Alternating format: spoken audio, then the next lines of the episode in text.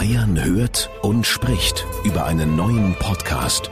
Antenne Bayern. Geheimakte Bad Aibling. 2016 passiert eines der schwersten Zugunglücke Deutschlands. Zwei Regionalbahnen prallen bei Bad Aibling frontal aufeinander, was zwölf Menschen nicht überleben.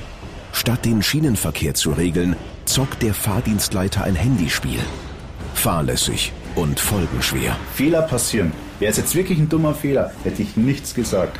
Aber mit dem Handy zocken geht nicht. Wir haben diesen Tag vor genau sechs Jahren nicht vergessen. Und dann war einfach da ein unvorstellbares Chaos.